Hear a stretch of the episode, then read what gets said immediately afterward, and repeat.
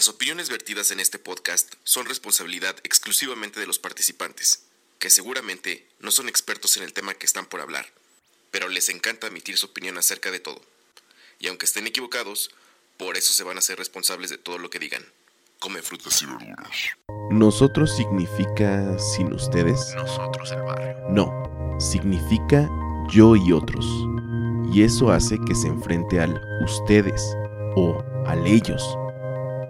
¿Qué los une? Que todos son multitud, o al menos no son la individualidad. Pero ¿cuál es la diferencia? Que en el nosotros estoy yo, estás tú, estás tú, estoy yo. Bienvenido a nosotros, el barrio.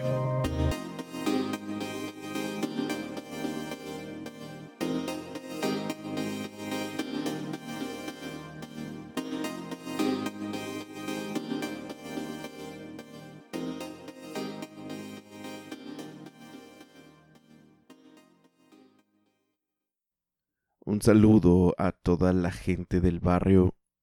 Mi nombre es Fede y los saludo desde Zapopan, Jalisco, en México, al occidente de este mm, país que tiene momentos bien agridulces, eh, sobre todo en estas épocas, ¿no?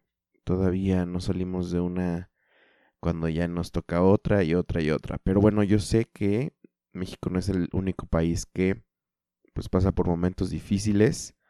Hoy 4 de mayo, casi 5 de mayo, eh, pues también Colombia pasa por momentos terribles en cuanto a política y seguridad nacional. Pero pues no me voy a meter en esos temas porque pues no, no, no lo sé. Posiblemente invite a un amigo para que podamos hablar de lo que pasa allá en Colombia. Hay una crisis que se está desbordando, obviamente, em, en la India por temas de COVID, desbordando literal, como, como la verdad era de esperarse, o sea, yo no, no quiero sonar mala onda, pero es un país que tiene una población, una densidad de población pues tremenda, ¿no? Entonces, se me había hecho muy raro que, mm, que tuviera números tan, tan bajitos cuando tienen una población pues brutal. Eh, pero esperemos que la estén pasando mejor, no sé. Hoy en día tampoco no estoy tan enterado. Trabajo con mucha gente de la India también. Ellos no, no me han dicho nada al respecto, pero pues por las noticias sí se, sí se sabe que pues está desbordando, ¿no? Pero por el tema del que quiero hablar hoy y que son muchos temas a la vez, es respecto a lo que pasó el día de ayer, 3 de mayo, en la Ciudad de México. Em, a toda la gente que nos escucha en otros países y que a lo mejor no le interesa pues lo que pasó, los entendemos. Eh, sin embargo, creo que em, pues pueden relacionarse con los problemas que hay en México que tenemos, que son prácticamente em, muy similares a lo que hay en otros países, ¿no? Sobre todo de Latinoamérica, hablando de corrupción y todo eso. Pues el día de ayer, eh, y nada más para no tocar como un tema como de noticia, solamente voy a decir los hechos que ya todo el mundo sabemos en, por la noche Em, en una línea de, del metro de la Ciudad de México, de hecho la línea 12, en que, paréntesis, por los que no sepan, la línea 12 es la línea más nueva de toda la ciudad, ¿no? Obviamente uno esperaría que pues es la que esté más al tiro, la que tenga mejor tecnología, la que esté mejor hecha, pues porque se supone que eh, pues eso debería ser, ¿no? Si es la última, eh, a lo mejor con todo lo aprendido en las demás líneas, esta ya debería haber tenido eh, pues una, una mejor funcionalidad. Pero bueno, el chiste es que en esta línea, eh, en la estación Olivos, Y es que está bien cañón. En la. Entre Tezonco y Olivos, que son pues dos estaciones en el transcurso, en el trayecto. Em, hay un tramo que es elevado, o sea, no es subterráneo, sino es. Eh, pues, o sea, el metro pasa por arriba. Se cayeron las ballenas de concreto en una parte y cayó, eh, cayeron vagones del metro. Eh, pues dejando hasta el momento que tengo ahorita yo una cifra que por eso a veces no me gusta dar como esta nota como noticia porque pues los datos van aumentando conforme pasa el tiempo, ¿no? Pero hasta este momento 25 muertos, em, varios eh, lesionados, eh, aún sin identificar algunos y pues otros tantos que son muy pocos y que ya hay testimonios de ellos que son los que salieron ilesos o con lesiones no tan graves, ¿no? Eh, ver las imágenes es impactante. Em, particularmente a mí me, me causa mucho impacto eh, el pensar cómo en un instante se puede acabar la vida de alguien, ¿no? Es algo que también me, me, me conflictúa mucho en términos de miedo, como un, o sea, en un segundo estás vivo y en el otro segundo literal ya no y se ve perfectamente en unos videos de seguridad eh, como el metro va pasando arriba y de repente se desploma. Obviamente queda como una V o como una V chica, no sé cómo le digan en sus países. Y obviamente el metro queda doblado y pues es de esperarse. abajo había muchos coches también pasando. Afortunadamente no se fue de lado porque si no creo que la desgracia hubiera sido mayor porque hubiera aplastado coches que estaban transitando. Eh, digo, más. En, este caso se cae, de repente hay una nube de humo y pues hay unas imágenes bien horribles de cómo queda eh, una ciudad que estaba a punto de dormir. Para los que nunca han viajado en metro de la Ciudad de México, normalmente a las 10 10 de la noche ya es algo muy tranquilo, ¿no? Sigue habiendo una gran afluencia de gente, eso sí, siempre, pero eh, comparado con horas pico, pues son, son las horas que a lo mejor más tranquilas, tranquilo está, o sea, te puedes sentar o puedes ir como más, con más espacio. Em, y es algo terrible, amigos, es algo muy terrible mm, y personalmente también lo siento muy muy cercano porque es una estación... A ver, vamos desde el inicio. Bueno, no, no sé si tan al inicio, pero para los que no sepan y es la primera vez que nos escuchen, eh, me presento, además de presentar al proyecto que es Nosotros el Barrio, Nosotros Coma el Barrio. Eh, yo soy del Estado de México, la zona metropolitana de la Ciudad de México, al oriente. Muchas veces he mencionado aquí que es una zona bastante complicada y bastante particular, no solo del estado, sino del país. ¿Por qué? Pues porque somos una zona tremendamente poblada. Mm, estamos rozando lo rural y lo urbano, que queda bien en medio em, y que tiene pues eh, fenómenos sociales bastante interesantes como cinturones de pobreza, ah, delincuencia eh, y sufrimos mucho del el tráfico, ¿no? Eh, porque somos la zona donde las casas de interés social se van a construir y toda la gente de Ciudad de México que ya no alcanzó vivienda por lo caro o por lo pues, pues por lo realmente poblado que está la ciudad, se va a vivir allá, pero que tiene trabajos en la ciudad. Entonces todos los días hay un tráfico impresionante desde prácticamente las 4 de la mañana que te puedes ir a formar a tomar tu colectivo o tu combi, como le decimos por allá, o autobús, lo que, eh, lo que ocupen. Y pues uno entra a la Ciudad de México que nos dejan justamente en alguna línea del metro y ahí normalmente los que vivimos en esa zona nos bajábamos o nos bajamos y entonces tomamos camino en las diferentes conexiones para llegar a nuestros destinos, sea eh, pues sea escuela, trabajo, lo que sea, cualquiera sea nuestro compromiso. Y cuando les digo que es un tráfico impresionante, eh, yo la verdad no había visto o no había conocido y no creo conocer, por lo menos en el país, un tráfico como el que se hace en cualquier día. O sea, esto no es por accidentes o no es por algo particular, sino hay un tráfico brutal. ¿Por qué? Porque hay una sola, bueno, no, o sea, hay varias entradas del oriente. Una de ellas es donde estaba este metro, pero otra es por la calzada Ignacio Zaragoza, así se le llama, que viene de la autopista México-Puebla. Y pues, eh, pues ahí basta con que alguien se le ponche la llanta para que una fila de horas empiece a, hacerse. Entonces, lo, de lo que más sufrimos, entre otras cosas, pues es de este tráfico, ¿no?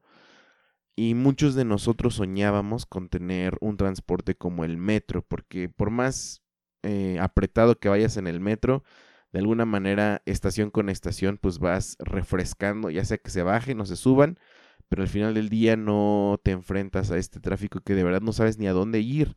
Eh, al menos te vas moviendo más y más y más rápido, ¿no? Además de que hay un precio pues de 5 pesos que es accesible. Sé que para muchas personas representa eh, pues un esfuerzo aún. Y amigos que nos escuchan que dicen que no entienden por qué hay gente en Ciudad de México que protesta por los 5 pesos. Pues bueno, pregúntale cuánto gana y te y haz cuentas de cuántos boletos a veces tiene que usar eh, para poder llegar a sus eh, destinos, ¿no? Ya sea ida y regreso. Pero bueno, gente como yo, em, que llegué a hacer tres horas y media de ida, tres horas y media de regreso en situaciones brutales de mi casa a la escuela y así, siempre soñábamos con tener este metro, ¿no? Y recuerdo perfectamente el día cuando eh, empezaron a construir o empezó como que las maniobras del, del, metro. Y una de las cosas que me emocionaba ingenuamente es que yo llegaba de, pues, eh, del transporte público, me bajaba en una avenida que se llama Ermita Iztapalapa para, bueno, se llama Ermita Iztapalapa, para llegar a mi universidad. Y me acuerdo que un día llegué como a las 6 de la mañana y vi que los carriles de en medio de esa avenida estaban cerrados. Em, corría, ¿qué será? Como el 2008 más o menos, 2007 posiblemente. No, yo creo que sí era el 2008. De un día así, de repente, de un día para otro, así, un día me fui y la avenida estaba normal, al otro día llegué y ya estaba cerrada. O sea, empezaron como a acercar lo que iba a ser el paso de ahí de, pues de, del metro. Y pues yo al principio dije, no, no sé qué, qué pasó, a lo mejor van a haber una manifestación, a lo mejor, no sé, cerraron la calle por alguna, alguna razón, hasta que me enteré que eran por trabajos del metro. Obviamente todos los que vivíamos en el Estado de México, al enterarnos de esta noticia, decíamos, no manches, además va a haber una estación a un lado de la escuela. Era el sueño, amigos, era literalmente el sueño de todos los que, eh, pues, estudiábamos cerca de ahí o, que entrábamos por, por aquella zona. Eh, entonces, eh, y dije ingenuamente porque yo pensé que iba a estar obviamente rápido. Evidentemente fue pues una estupidez de mi parte porque se tardaron literal años. Yo terminé la carrera, salí, em, estuve ahí algunos años eh, trabajando hasta que terminaron la, la estación. Y pues desde que terminaron la estación, literal, todo mundo me decía que esa, y, empezó como rumor, no sé de dónde salió ese rumor, pero yo creo que todos los que usamos esa línea en algún momento tuvimos la...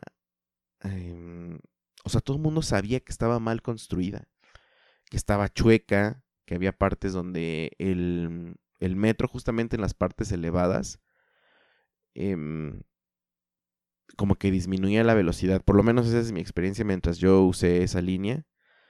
Em, y sí, sí es cierto, como que bajaba la velocidad en algunos tramos, no sé si por precaución o, no sé. Y ya, pero ese era el, como que el mito urbano que ahora vemos que pues, fue una realidad. Em, ¿Cuáles eran las impresiones que yo tenía de esta línea? Pues obviamente al ser la última, pues va... Mm, obviamente los, los vagones estaban mm, pues nuevos, eh, todo se veía limpio, eh, más bien todo se veía nuevo. Entonces te daba una sensación de que estabas, de que había un ligero progreso, ¿no? Pero justamente em, del lado donde yo lo tomaba, que es Tláhuac, que es justamente pegado a la zona oriente, todo lo que siempre que mencione zona oriente, eh, la gente del barrio, em, implica, tiene un sentido social, socioeconómico. Eh, este iba de, de, de, suroriente, digamos, a poniente.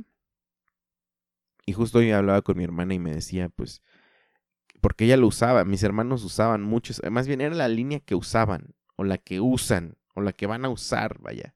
Ese tramo es eh, donde ellos entraban a la, universidad, al trabajo, etc. Y,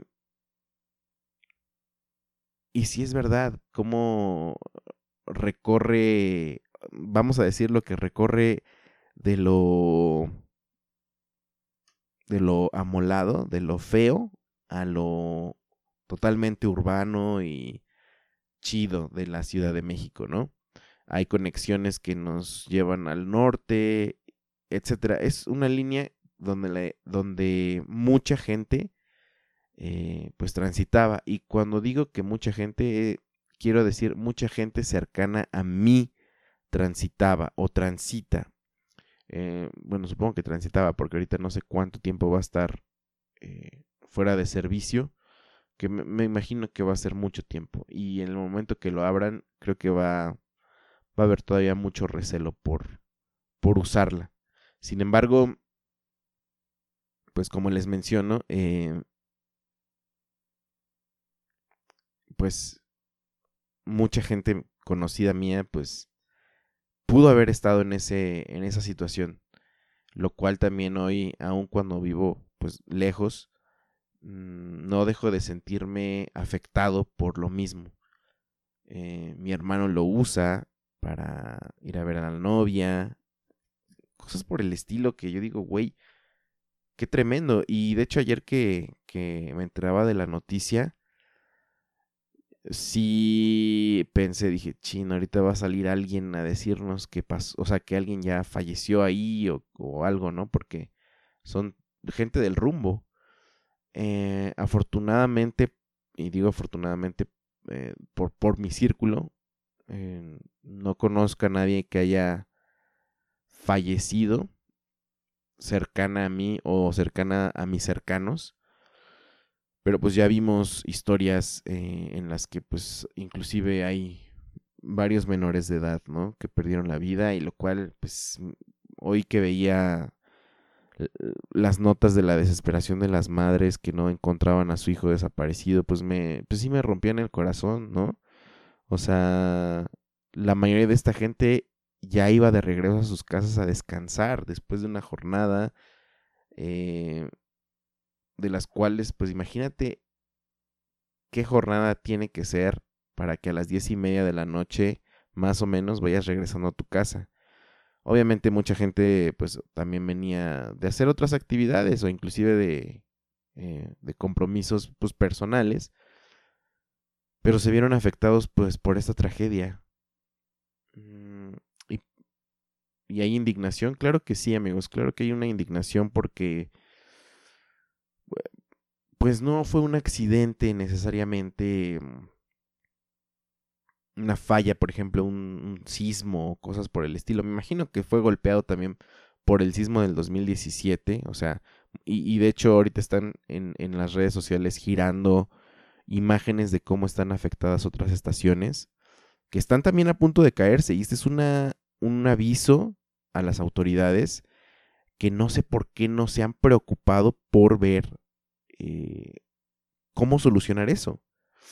O sea, quiero decir que en cualquier estación que hubiera pasado de la, de la red de metro en la Ciudad de México, hubiera sido la misma desgracia, amigos. Eh, porque pues obviamente transporta millones de personas al día. Y no quiero ni imaginarme lo que hubiera sido em, este accidente en la mañana. O sea, estaríamos hablando de mucho más muertos y muchos más muertos menores de edad. Estoy totalmente seguro de eso. Eh, y pues es, triste porque, mm, como les decía, cuando abrió eh, las puertas al uso público esta línea, todos ya sabíamos que estaba mal. ¿Por qué? Porque alguien nos los había dicho. Pero qué sabio a esa persona que ya empezaba a divulgar que estaba mal hecha. Y mucha gente sí reclamó. De hecho, la gente del metro, ahora también lo, lo, lo, recuerdo, gente que trabajaba en la línea decía que estaba mal. Que los ingenieros que ahí, los mecánicos que también estaban ahí arreglando las, o dándole mantenimiento a las vías y todo eso, ellos decían que estaba mal. Y ahora, eh, ¿por qué está mal? Uno se pregunta. Es un proyecto en el cual se invirtieron millones de dólares para hacer una línea como la que es la línea 12 del metro. Em, y uno podría decir, güey, y neta, neta, este, no se dieron cuenta de eso, pues al parecer no. Pero uno se va haciendo, o sea, no necesita ser uno genio para ver en dónde está la falla uno dice, bueno, o sea, yo sin tanto conocimiento, sin ser eh, un experto, pero mi conclusión es esta. Ok, si desde un inicio dijeron que estaba mal, ¿por qué estaba mal? Pues yo me respondo, pues porque alguien lo hizo mal. ¿Por qué alguien lo hizo mal? Pues porque a lo mejor no era la persona capacitada. ¿Por qué no era la persona capacitada? Porque a lo mejor no quisieron pagar eh, por salvar o por ahorrarse unos cuantos millones de pesos en, en los materiales adecuados, en el personal adecuado, que hiciera un trabajo digno de la gente, ya ni siquiera hablemos de la ciudad, sino de la gente que hace la ciudad, de los usuarios, de la gente, de seres vivos, güey, que, que, transitan ahí eh, para llegar de un lado a otro. Entonces, ¿qué fue? ¿Ahorro de material? ¿Ahorro desvío de fondos? ¿Podemos estar hablando? Digo, es que no se necesita ser eh, un genio.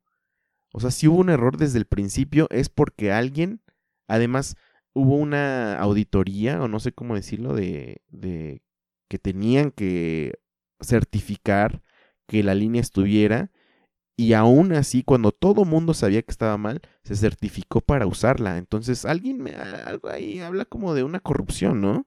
Alguien le dio un varo a alguien para que esa línea funcionara.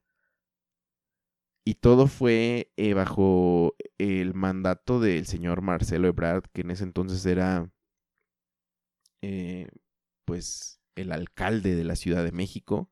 No sé si en ese entonces le decía alcalde o era jefe de gobierno. Y unos, ustedes dirán, los que no son de, pues de aquí de México y ese señor que, pues es hoy en día el secretario de Relaciones Exteriores y el que se presumía que podía ser el próximo candidato presidencial.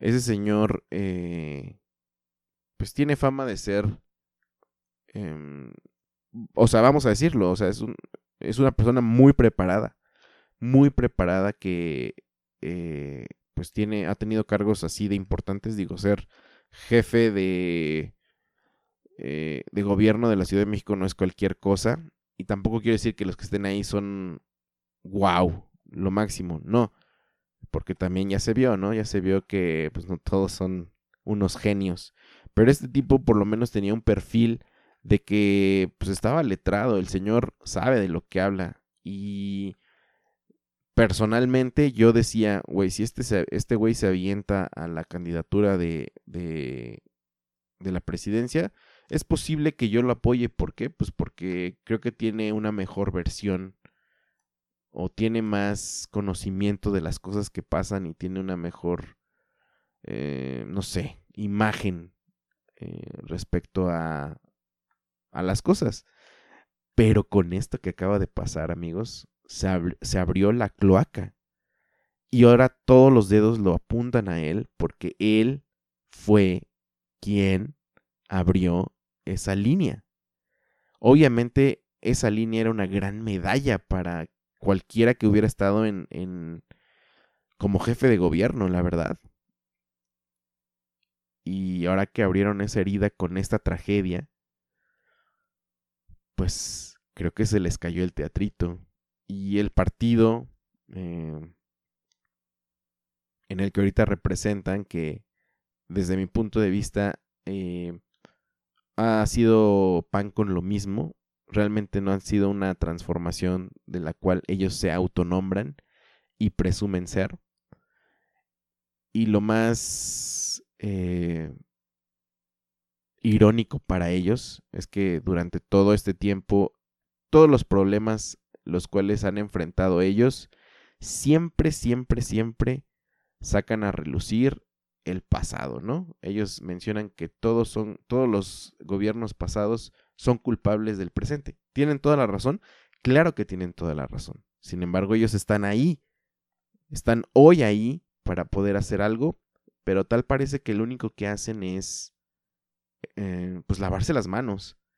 Y lo curioso de este caso es que en este, en este particular, eh, en este particular, en esta particular tragedia, no pueden hacer lo mismo porque ellos eran los mismos que estaban al poder. O sea, muchos de ellos. O sea, no pueden decir, no, pues es culpa de tal partido. Ah, pero eras tú. Entonces, creo que están entre la espada y la pared y además pasa en un momento eh, crucial, mm, que son épocas electorales en muchas partes de, de nuestro país. Y cada que son procesos electorales, gente del barrio, es una... son los mismos temas que uno, es indignante la cantidad de dinero que la gente utiliza para generar basura, ¿no? Em, y bueno, quiero, quiero traspasar eh, un tema a otro, o sea, el tema del metro y el tema de las elecciones, que yo considero que esta tragedia obviamente nos tiene que abrir los ojos a todos aquellos a los cuales no, no nos cae el 20 que todos los partidos políticos de México son una mierda todos amigos, todos sin excepción, han demostrado ser una mierda todo el tiempo. Son unos incompetentes, son unos corruptos. Más que incompetentes, son una bola de corruptos que lo único que quieren es ver por sus intereses, ¿no? Yo veo eh, las campañas presidenciales eh, o candidaturas a diputados y todo eso, y todos, al parecer, cada vez me parece más em, ridícula la forma en la que pretenden hacer campaña y obsoleta al mismo tiempo, ¿no? Eh, que es repartiendo panfletos, vistiéndose de, no sé, por ejemplo, en el Día del Niño hubo un candidato que se vistió de Mario Bros. Pero, güey, se siente tan falso, se siente tan falso el... y se sienten tan distantes de la gente que me da coraje verlos que quieren disque gobernar, como si realmente les importara el pueblo, como si realmente les importáramos nosotros. Y luego verlos buscarlo de una manera tan desesperada, solamente me hace pensar en que en qué carajos quieren conseguir con tanto con tanta desesperación. Porque obviamente no es están desesperados por ayudar al pueblo, claro que no. Están desesperados por eh, sus intereses, por pagar favores, por estar en el poder, por de ahí escalar a otro, eh, a otro peldaño, ¿no? En la política o en la mierda de la política mexicana. Qué triste. ¿Y cómo castigarlos? No tengo idea cómo hacerlo. ¿Será no votando? ¿Anulando nuestro voto? Votando por el menos peor, no sé, estamos atrapados, amigos. como pueblo estamos atrapados, somos rehenes de nuestra clase política, eh, atrapados en un narco, narcoestado, amigos, en un narcosistema. Esa es la verdad, porque hay, ¿por qué? O sea, a ver, ¿por qué se permiten estas cosas? Pues porque hay corrupción. Y la corrupción, ¿por qué se permite? Porque hay impunidad. ¿Por qué hay impunidad? Porque hay una fuerza más grande que permite pues que se tapen que se tape el sol con un dedo. Hay gente que está muy muy arriba y no necesariamente es la clase política que puede controlar eh, pues los casos eh, de justicia, entre comillas, o injusticia, para llamarla mejor, en, en México, ¿no? Aquí en Jalisco, siempre que hay un como un golpe a pues no sé al narcotráfico escuchamos como aquí no sé alguien de la procuraduría eh, lo mataron o sea es así funciona por lo menos aquí en Jalisco y no me quiero imaginar cómo funciona en, en lo macro, ¿no? Que es México. Si alguien intenta hacer a lo mejor algo bien, llegan estas fuerzas del mal, vamos a llamarlas así, para matar y que se permita eh, sus operaciones. Sus intereses, vamos a llamarlo los intereses de, de, de todas las fuerzas del mal. ¿Por qué? ¿Por qué son fuerzas del mal, amigos? Pues porque nosotros somos agentes de bien, somos gente que trabajamos. La mayoría de los mexicanos somos gente que estamos trabajando para intentar tener una vida digna, uh, todos los días, ¿no? Y, y pues no podemos. La justicia en México es solamente para el que tiene más dinero. Yo no sé qué va a pasar con estas familias que pues perdieron desgraciadamente a un miembro. ¿Quién se va a hacer cargo de ellas?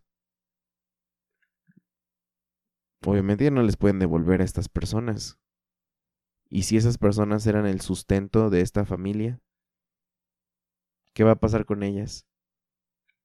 ¿Con qué cara van a ir los estúpidos candidatos a prometerles algo? ¿Con qué cara? Es una reverenda pendejada. Vivimos en una simulación, en un estado simulado. O sea, es. Todo es una simulación después de que pasan episodios como esto, te das cuenta de que todo, o sea, es 2021 y todo sigue igual. No ha cambiado nada el México corrupto, no ha cambiado nada el México eh, de políticos que, que no les interesamos. Les interesamos cuando hay campañas. A propósito de, de lo que estábamos hablando de las campañas, Qué desperdicio de dinero en publicidad tan basura, tan mierda. Yo no sé quién son los que llevan las campañas de los políticos, pero cada vez son más estúpidos, cada vez son más inútiles, cada vez son más lejanos a lo que es la realidad. Eh, eslogans que quieren ser chistosos, que hacen juegos de palabra, que mm, bueno, ni hablar de los candidatos que son eh, ex actores, ex este, deportistas.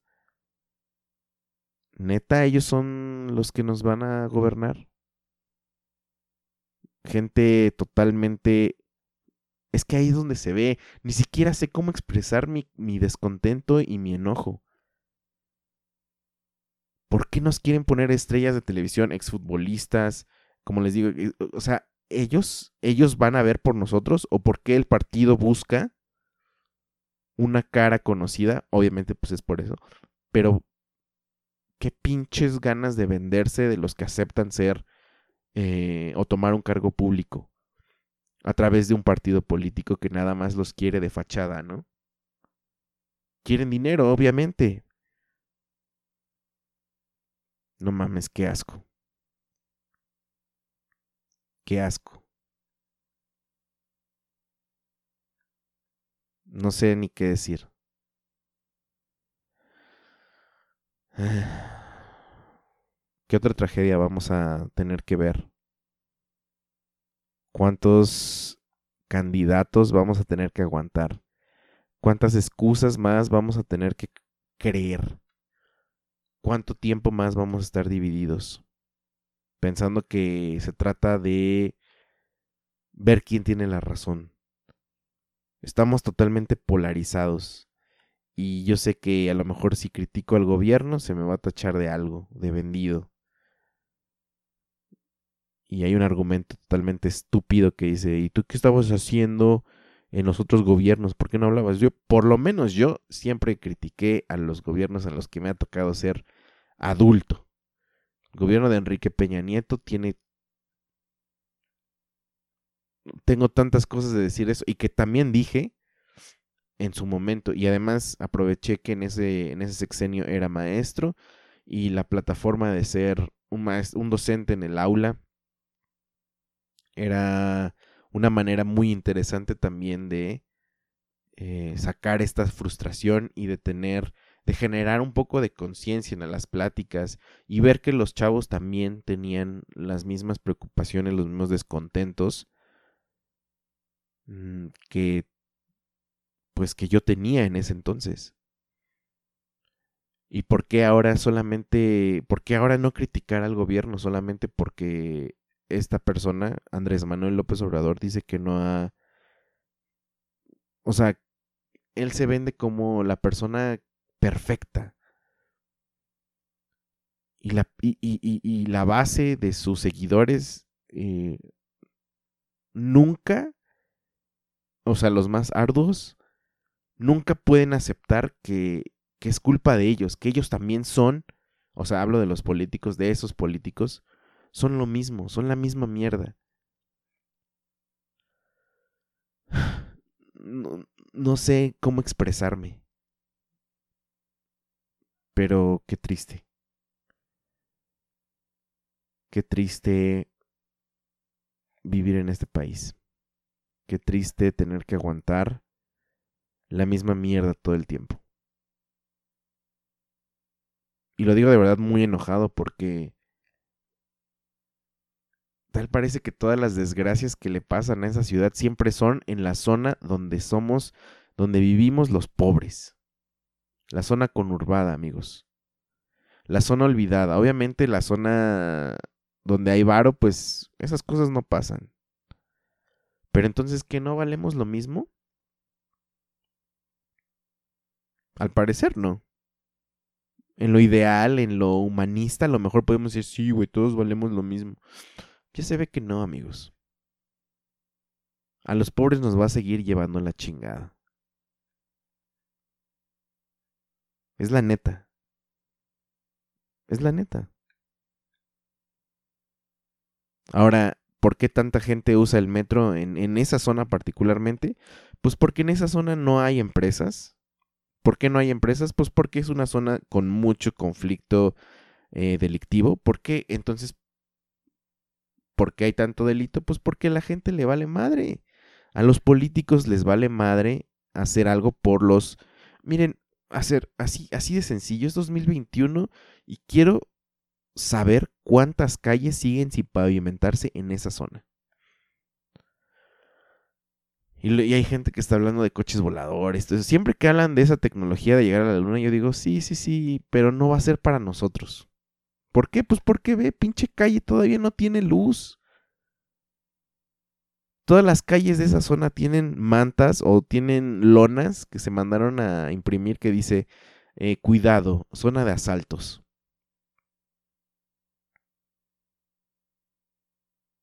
Porque no hay quien nos defienda. No hay quien nos defienda en esa zona. ¿Qué hubiera pasado si a lo mejor en esa zona, o sea, es suponer y suponer no sirve de nada?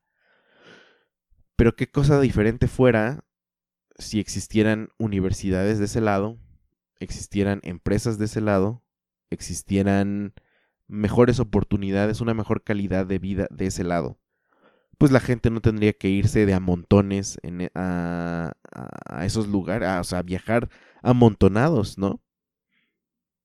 Y eso no quita lo que, lo que sucedió, ¿no? O sea, de que hay, solamente por eso ya no hubiera habido ese, ese problema o esa tragedia del metro. No, claro que no. Pero digo que la mayoría de los que fueron ahí venían de sus trabajos, de sus compromisos. Imagínate a descansar a las diez y media de la noche a su casa. Mm. Qué horror. Y también quiero mandar todo mi cariño y un abrazo eh, pues a todos los chilangos.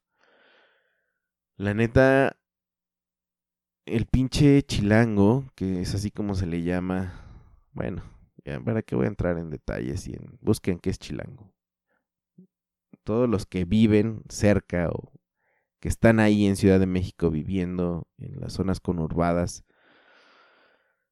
es la gente que yo más he visto sufrir en el país.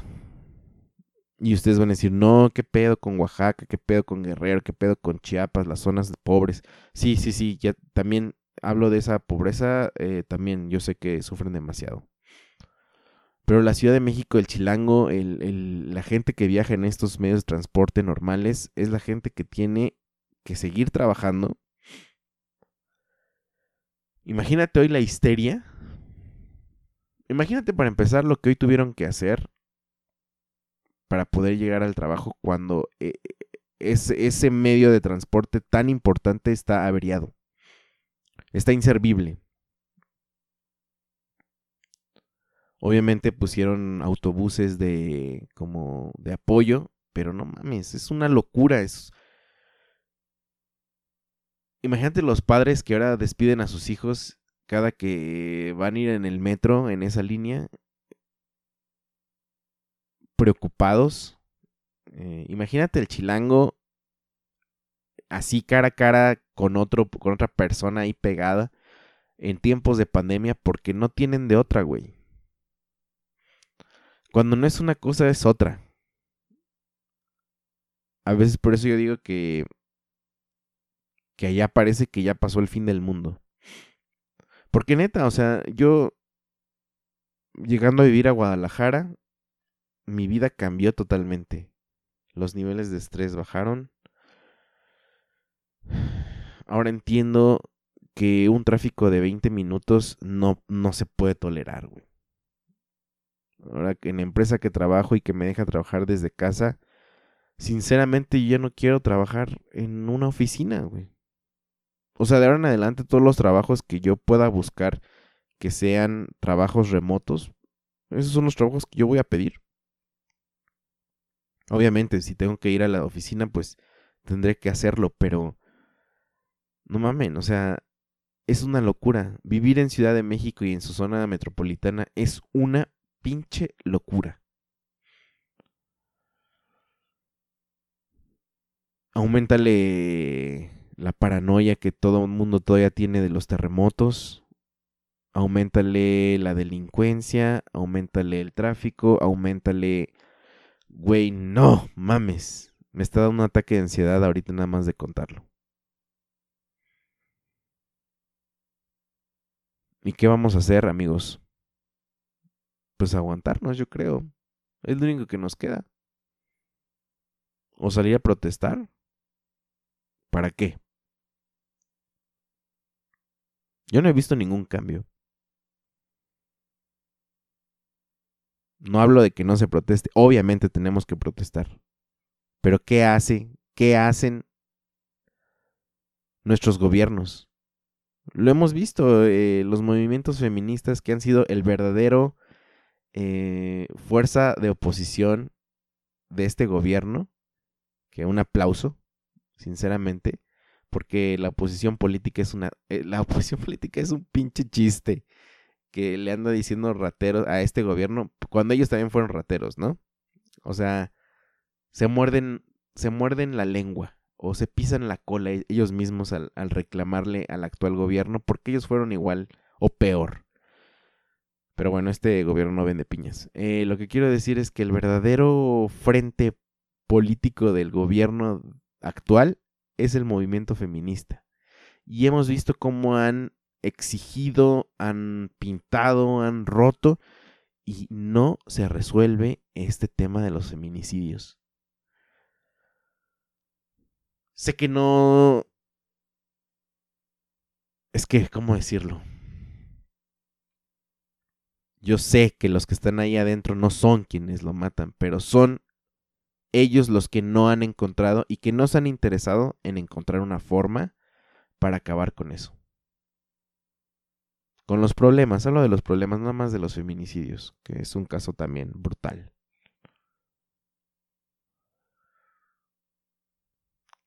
¿Qué vamos a hacer, amigos? No, no tengo una respuesta para esto. Es horrible. No sé ni siquiera qué.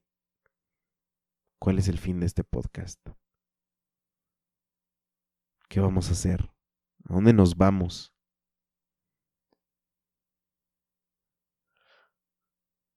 Platíquenme cómo es la política en su país o en donde vivan. ¿Qué es lo que nos hace tan desafortunados a nosotros? Siempre que pienso cuándo va a acabar esta cadena de corrupción, de tragedia tras, tragedia, nunca le veo el fin. Nunca. Qué horror. Perdónenme si esto fue un rebotar ideas de manera muy pausada y lenta, pero tenía que, me sentía comprometido a decirlo y a dejarlo como un hecho que va a quedar marcado para la historia de nuestro país, esta tragedia. Porque a lo mejor tú vives en Tijuana o vives en Mérida, que son los dos polos de nuestro país, y te sientes ajeno a esto que pasó, amigos, hoy pasó en Ciudad de México, mañana puede pasar en tu ciudad. Entonces, seamos empáticos. Amigo que vas a defender al gobierno, no mames. Dime cómo puedes defenderlo. Amigo que vas a criticar como yo, encontremos una manera para saber qué vamos a hacer, no mames. ¿Qué vamos a hacer con nuestro país? ¿Qué vamos a hacer? Estoy totalmente sin esperanzas. Estoy muy decepcionado de mi país. Estoy muy decepcionado de su política. Estoy muy decepcionado de lo que significa vivir aquí. Estoy muy decepcionado de cómo tratan la zona oriente de, las, de la Ciudad de México y del Estado de México. Estoy muy decepcionado de la desigualdad. Estoy muy decepcionado de lo que nos han prometido y no nos han cumplido. Estoy decepcionado de las cosas que hacen para nuestra zona y que aún están horribles, están mal hechas. Estoy decepcionado de la educación. Estoy decepcionado de los salarios. Estoy decepcionado del estilo de vida. Estoy decepcionado de de la farsa en la que vivimos, siendo un país tan hermoso. ¿Los buenos somos más? Sí, pero ¿de qué sirve? ¿Nos tenemos que ensuciar las manos? Sí, pero ¿cómo? Ya no sé. Estoy muy decepcionado, estoy muy eh, enojado, no, no sé, ya no quiero hablar. Espero que ustedes estén bien. Cuídense.